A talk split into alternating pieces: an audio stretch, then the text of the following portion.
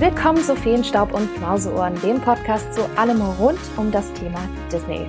Und das ist jetzt tatsächlich eine ganz besondere Episode. Zum einen, weil es News sind, die eine absolute Überraschung waren. Zum anderen, weil die Thematik dahinter eine sehr wichtige ist und dazu noch gesellschaftlich relevant. Der Episodentitel verrät es ja schon. Heute geht es nicht nur um eine allseits beliebte Disney-Attraktion, sondern auch um die Wurzeln des dazugehörigen Films, auf der sie basiert. Und äh, ja, schauen wir mal, warum die News tatsächlich so wichtig und richtig ist. Disney thematisiert Splash Mountain um mit einem Küss den Frosch-Thema rund um Prinzessin Tiana und die Charaktere des Films. Ich muss gestehen, ich dachte im ersten Moment, dass das ein Scherz ist und musste wirklich schnell aufs Datum schauen, um mich echt zu vergewissern, dass heute nicht der 1. April ist. Für diejenigen von euch, die Splash Mountain nicht kennen, das ist eine sehr bekannte Wasserbahn in Walt Disney World, Disneyland California und Tokyo Disneyland, die wirklich absoluten Kultstatus hat. Man fährt in Baumstammbooten durch wirklich klasse thematisierte Szenen rund um die Geschichte des Hasens Brother Rabbit, der quasi nach seinem Laughing Place, einem schönen Ort sucht, an dem er glücklich sein kann. Wird aber dabei von Brother Fox und Brother Bear, einem Fuchs und einem Bären, gejagt. Eigentlich typisches Disney-Cartoon-Szenario, süße, liebevolle Charaktere und wirklich ein klasse Soundtrack. Ich liebe die Bahn auch. Für mich ist sie sogar die beste Wasserattraktion, die ich weltweit kenne. Und genau deswegen sind das auch wirklich große Neuigkeiten. Denn warum Umthematisierung, wenn die Attraktion doch so beliebt ist und bei so vielen Besuchern Kultstatus besitzt? Auf die News zur großen Umgestaltung ähm, gab es nicht nur positive, sondern auch viele traurige und negative Stimmen. Die reichen von nostalgischer Trauer, weil viele mit Splash Mountain aufgewachsen sind. Zu wissen, dass man diese Attraktion in dieser Form aus seiner Kindheit nicht mehr leben wird, die Szenen womöglich nie wieder sehen kann, das ist tatsächlich traurig. Und Splash Mountain ist natürlich in den USA auch ein großer Teil der Popkultur. Andere wiederum rufen aktuell sogar zum Boykott auf Disney auf. Die wütenden Reaktionen auf Twitter kommen da alle mit dem Hashtag Boycott Disney daher und werfen Disney überzogene Political Correctness vor. Diese Spannungen liegen vor allem an den Wurzeln und der Grundstory, die man in Splash Mountain erlebt, nämlich der Disney-Film Onkel Remus Wunderland bzw. Song of the South. Onkel Remus Wunderland kennen vielleicht ein paar aus meiner Generation. 1991 wurde in Deutschland der Film sogar auf VHS veröffentlicht, war auch Teil vieler Disney-Specials im deutschen Fernsehen und Onkel Remus Wunderland ist keine Geschichte, die direkt von Disney kommt, wie ganz, ganz viele andere Animationsfilme, sondern vom Journalisten Joel Chandler Harris aus dem Jahre 1879. Das Setting eine Plantage nahe Atlanta nach den Ereignissen des amerikanischen Bürgerkriegs. Onkel Remus ist ein Sklave, der sich mit einem weißen Jungen anfreundet und ihm drei Geschichten rund um besagten Brother Rabbit erzählt. Ich glaube, das kann man mal so kurz und knapp umreißen. Onkel Remus gilt für viele als einer der ja, kleinen Schmutzflecke auf Disneys Weißer Weste. Nicht etwa, weil der Film schlecht ist, im Gegenteil. Die Mischung aus Real- und Animationsfilm ist wie bei Mary Poppins wirklich sehr gut umgesetzt. Das Animationsdesign war aufgrund der starken Farben wirklich herausragend, was eben auch an der bekannten Künstlerin Mary Blair gelegen hat, die auch tolle Arbeit bei Drei Caballeros, später auch bei Alice im Wunderland oder Peter Pan geleistet hat. Die Musik ist toll und bietet mit dem bekannten Zippity Duda wirklich einen super Disney-Klassiker, den man gerne hört. Dafür gab es sogar einen Oscar für den besten Filmsong 1948 und James Baskett, der Darsteller von Onkel Remus, bekam einen Ehren-Oscar als erster afroamerikanischer Schauspieler. Soweit, so gut eigentlich wenn da nicht die Thematik Sklaverei wäre, die in diesem Film thematisiert wird. Onkel Remus Wunderland wurde schon lange sehr kritisch beäugt in den USA. Zum einen, weil dem Film vorgeworfen wird, viel zu oberflächlich und positiv mit dem Thema Sklaverei umzugehen. Man zeigt Sklaven bzw. ehemalige Sklaven in idyllischen Settings vermischt mit bunten Cartoon-Charakteren und das verzerrt eben das Bild von einer Zeit, die absolut schmerzvoll war. Bereits zur Premiere in Atlanta 1946 gab es viele kontroverse Stimmen, die sie auch viele, viele Jahre weiter fortsetzten. In den USA ist der Film daher nie auf VHS, geschweige denn auf DVD und Blu-ray erschienen. Seit 2001 wird der Film offiziell auch nicht mehr gezeigt und auch bei uns in Europa ist Onkel Remus Wunderland seit 2006 nicht mehr offiziell zu sehen. Da könnte man jetzt meinen, Moment, wenn Onkel Remus Wunderland bereits so ein kontroverser Disney-Film gewesen ist, warum eröffnet man 1989 eine ganze Attraktion dazu? Tatsächlich thematisiert Splash Mountain nicht den Realfilmpart in Onkel Remus Wunderland, sondern die animierten Geschichten von Brother Rabbit. Die Idee ist damals Imagineer Tony Baxter 1983 im Stau eingefallen. Baxter ist übrigens einer der führenden Kreativköpfe in Disneyland Paris gewesen und hat uns viele wundervolle Attraktionen beschert, wie Big Thunder Mountain Railroad und Indiana Jones Adventure, mein Favorit. Und im Stau grübelte er, wie er den recht toten Bereich Bear Country in Disneyland California wiederbeleben könnte, gleichzeitig aber auch schon bestehende Tieranimatronics aus der damaligen schlecht besuchten Show America Sings Clever recyceln könnte. Kleiner Tipp hier am Rande, die tolle Making-of-Geschichte könnt ihr euch übrigens auch in der großartigen Doku The Imagineering Story Folge 3 auf Disney Plus anschauen. Ist übrigens auch meine Lieblingsfolge. Das Konzept mit überarbeiteter Technologie der klassischen Baumstammwasserfahrt, recycelten aber wirklich schönen Tieranimatronics und der Story rund um Brother Rabbit in einer wirklich wundervollen Thematisierung ging tatsächlich auf. Es folgten Versionen in Orlando und Tokio und Splash Mountain gehört bis heute zu einer der beliebtesten und auch besten Attraktionen, die in meinen Augen Disney je erschaffen hatte.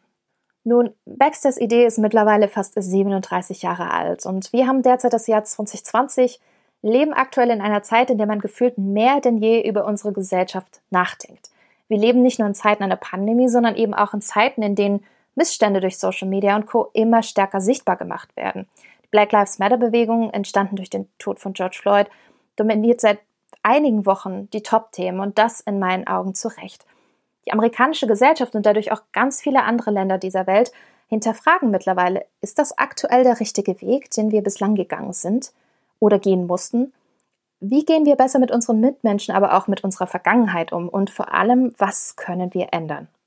Man denkt zunehmend über Darstellungen zum Thema Rassismus nach und in den USA gibt es den Streamingdienst HBO Max und auf dem kann man den Filmklassiker Vom Winde verweht anschauen und der wurde kurzzeitig von der Plattform genommen und mit einem neuen viereinhalbminütigen Intro versehen, das die Hintergründe und Kontroversen des Films sehr gut und analytisch darlegt.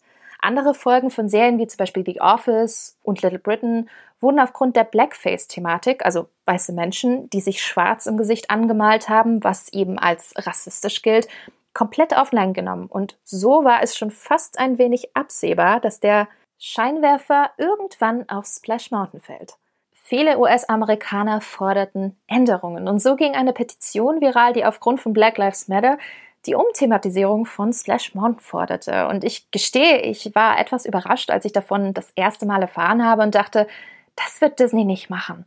Nicht nur aufgrund der Beliebtheit der Attraktion, sondern auch, weil Splash Mountain in erster Instanz die Sklavereigeschichte ja nicht direkt thematisiert hat. Schließlich haben wir es ja mit einer Geschichte rund um einen Hasen zu tun, der von einem Bären und einem Fuchs gejagt wird richtig? Ich habe mich in den vergangenen Wochen eines Besseren belehren lassen, denn wenn man sich die Bedeutung und die Metaphern der einzelnen Inhalte anschaut, wird man relativ schnell sehen, dass eine Änderung durchaus notwendig ist. An der Stelle danke ich Sean Rosell auf Twitter, ein afroamerikanischer Disney-YouTuber, der in den vergangenen Tagen sehr viel informiert hat und mich da wirklich schon inspiriert hat, darüber mehr zu recherchieren. Und wenn wir an Disney-Attraktionen denken, dann denken wir sehr, sehr schnell an die Musik, weil Disney und Musik, das sind zwei Dinge, die passen einfach super gut zusammen und nicht nur die Filme, auch die Attraktionen leben durch den Soundtrack und den haben wir natürlich zu Splash Mountain in Perfektion bekommen durch Zippity Duda. Ich liebe diesen Song.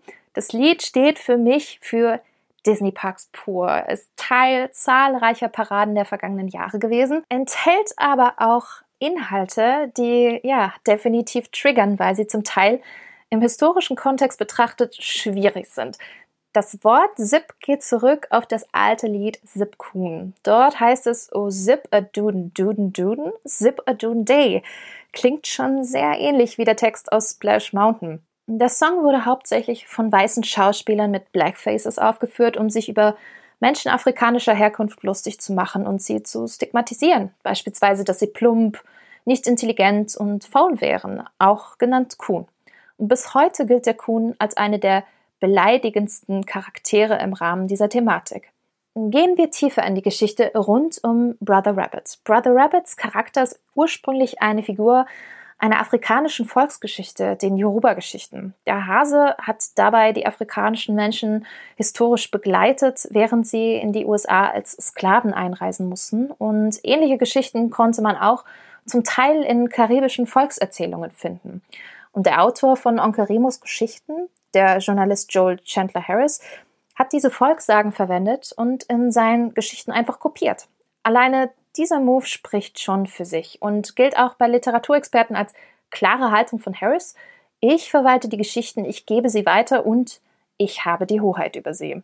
Schaut man sich Brother Rabbit genauer an, ist er ein sehr schlauer Hase. Er windet sich immer wieder aus seinen gefährlichsten Situationen und Begegnungen mit Brother Fox und Brother Bear und das sieht man in ganz vielen Szenen der Attraktion Splash Mountain. Und genau dieses clevere Denken, immer wieder brenzliche Situationen zu meistern und durchzuhalten, ist tatsächlich eine Metapher für die Ausdauer und das Leiden, aber auch der Überlebensinstinkte der Sklaven in den USA. Harris wählte bewusst als Helden den Hasen, der zu den schwächsten Tieren in der Nahrungskette gehört. Und das ist definitiv kein Zufall. Brother Rabbit duelliert sich in der Attraktion regelmäßig mit Brother Fox und Brother Bear und es ist offensichtlich, dass Harris genau mit dieser Ausarbeitung der Charaktere auch einen gewissen Kampf zwischen Mensch unterschiedlicher Herkunft meinte und damit eben auch zahlreiche klischeehafte Stereotypen. Disney hat viele rebellische und anarchistische Untertöne der Figur aus Harrys Büchern sogar weggelassen und damit eben familiengerechter gestaltet, weil Onkel Remus Wunderland eben auch ein Familienfilm sein sollte. Auch wenn einige Harris nachsagen, er wollte inspirieren und die Stärke der schwarzen Bevölkerung im Kampf gegen Sklaverei zeigen, so bleibt die Darstellung weiterhin einseitig und eben auch stereotypisch. Und wir alle lieben Splash Mountain eben für das, was sie ist, nämlich eine Wasserbahn mit wirklich tollen Abfahrten, bei denen man mega nass wird. Und es gibt eine Szene kurz vor der großen letzten Abfahrt, in der Brother Fox und Brother Bear Brother Rabbit mit einem Bienenstock fangen. Und diese Szene basiert auf einer im Film bereits gelöschten Szene, die heißt The Tar Baby. Zu Deutsch das Teerbaby. Okay, klingt komisch. Was ist damit gemeint? Brother Fox fertigt eine Puppe aus schwarzem Teer an, um den Hasen reinzulegen und zu fangen. Rabbit sieht die Puppe und spricht sie an, weil er eben denkt, sie sei lebendig. Aber natürlich kann sie nicht antworten und Brother Rabbit wird so frustriert, dass er auf die Puppe losgeht und hängen bleibt. In der Attraktion hat man diese Szene kurz vor dem Drop neu interpretiert. Er steckt nicht im Teerbaby fest, sondern im Bienenstock. Jedoch sind die Wurzeln dieselbe. Das Teerbaby ist ein Sinnbild, was man in vielen afrikanischen Geschichten finden kann, wird aber auch von vielen als rassistischer Ausspruch und Bezeichnung für eine Person of Color verwendet in den USA. Der Hase kämpft gegen die Farbe, gegen das Schwarz aber je mehr er sich wehrt, je mehr er hängen bleibt und kleben bleibt, merkt er, er muss sich mit seiner Situation abfinden. Wow, was für ein Sinnbild. Ziemlich tief, nicht wahr? Und dann schaut man sich die Welt an, in der die Geschichten der Tiere stattfinden, nämlich immer noch in den Südstaaten. Denn was der Film Onkel Remus Wunderland zeigt, Onkel Remus und die Tiere leben in derselben Welt. Das ist das Ende. Nach dem Bürgerkrieg bunt, fröhlich, glücklich, die pure Idylle und ja, genau das war eben diese Welt. Leider nicht. Und das zeigt, bereits das Ausgangsmaterial, das Disney in Onkel Remus Wunderland und Splash Mountain verwendet hat, war bereits stereotypisch geprägt. Das spiegelt sich dann halt auch im Film wieder und in der Attraktion und zwar nicht nur im Realfilmteil, sondern eben auch in den Animationsparts und damit eben auch stellenweise in Splash Mountain. Man könnte jetzt sagen, hey, vom Winde verweht, hat es doch vorgemacht. Reicht es nicht, dass es weiter existiert und man stattdessen die Gäste informiert? Ja, und da ist die Frage, wie? In einem Themenpark, einer physischen und real erlebbaren Attraktion, soll man in der Warteschlange Informationstafeln aufhängen in einer Attraktion, die für die ganze Familie gemacht ist, egal woher sie kommen? Ich glaube, das wäre der falsche Weg. Und die Zukunft von Splash Mountain sieht eben so aus. Eine Story mit den Charakteren von Küstin Frosch, das spielt alles nach den Ereignissen des Films und greift auch das Thema Mardi Gras Feierlichkeiten aus New Orleans auf. Ihr kennt das, das mit der großen Parade und den Ketten, den Perlenketten, die da geschmissen werden und das ist in meinen Augen der beste Schachzug, den Disney machen konnte. Eine schwarze Prinzessin, auch noch ein weiblicher Hauptcharakter, Tiana, die ist im Leben nicht leicht hatte, sich ihren Traum vom eigenen Restaurant hart erarbeitet hat, das ist wirklich eine tolle positive Botschaft und wirklich eine klasse Metaebene, auch völlig unabhängig von den aktuellen Protesten. Und das Redesign-Projekt führt Charita Carter, eine afroamerikanische Frau, die seit 23 Jahren jetzt bei Walt Disney Imagineering als Kreativproduzentin tätig ist. Und auch Tony Baxter, der Erfinder von Splash Mountain, kehrt aus seinem Ruhestand als kreativer Berater zurück. Und das klingt wirklich nach einer tollen Konstellation und vor allem eben auch riesigen Chance für diese Attraktion. Und mit all den Infos, die wir haben, was bedeutet das? Also sollen wir dadurch Splash Mountain nicht mehr gut finden, es, wie man heutzutage schön sagt, canceln? Nein, also das sollte man in meinen Augen definitiv nicht tun. Ich persönlich verbinde viele schöne Erinnerungen an meine Fahrten in Orlando, in Anaheim und in Tokio. Ich mag das Design, ich mag das Storytelling und ich finde auch Brother Rabbit hat einfach ein klasse Character Design. Aber ich denke auch, dass man ein gewisses Bewusstsein für die Hintergründe entwickeln sollte und man verstehen sollte, woher manche Ideen kommen, welche Entstehungsgeschichte sie haben und auch darüber nachzudenken, warum die Geschichte so ist, wie sie ist, um sich damit eben auch kritisch auseinanderzusetzen und eben auch umzudenken. Wenn euch das Thema interessiert und aufgeklärt hat, freut es mich ebenfalls sehr. Mir liegt das Thema sehr am Herzen. Mich hat zum Beispiel der Fall rund um Elijah McClain in Colorado extrem berührt und äh, darüber habe ich auch auf Instagram und Twitter berichtet.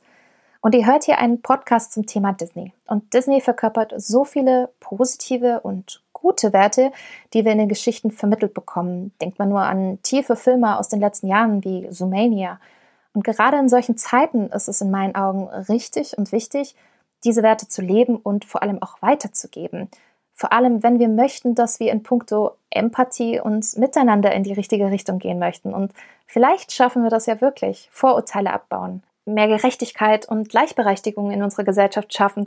Und dazu gehört nicht nur die Vergangenheitsbewältigung, sondern das gemeinsame nach vorne schauen, es besser machen. Und natürlich gibt es auch hierzulande das Problem Rassismus.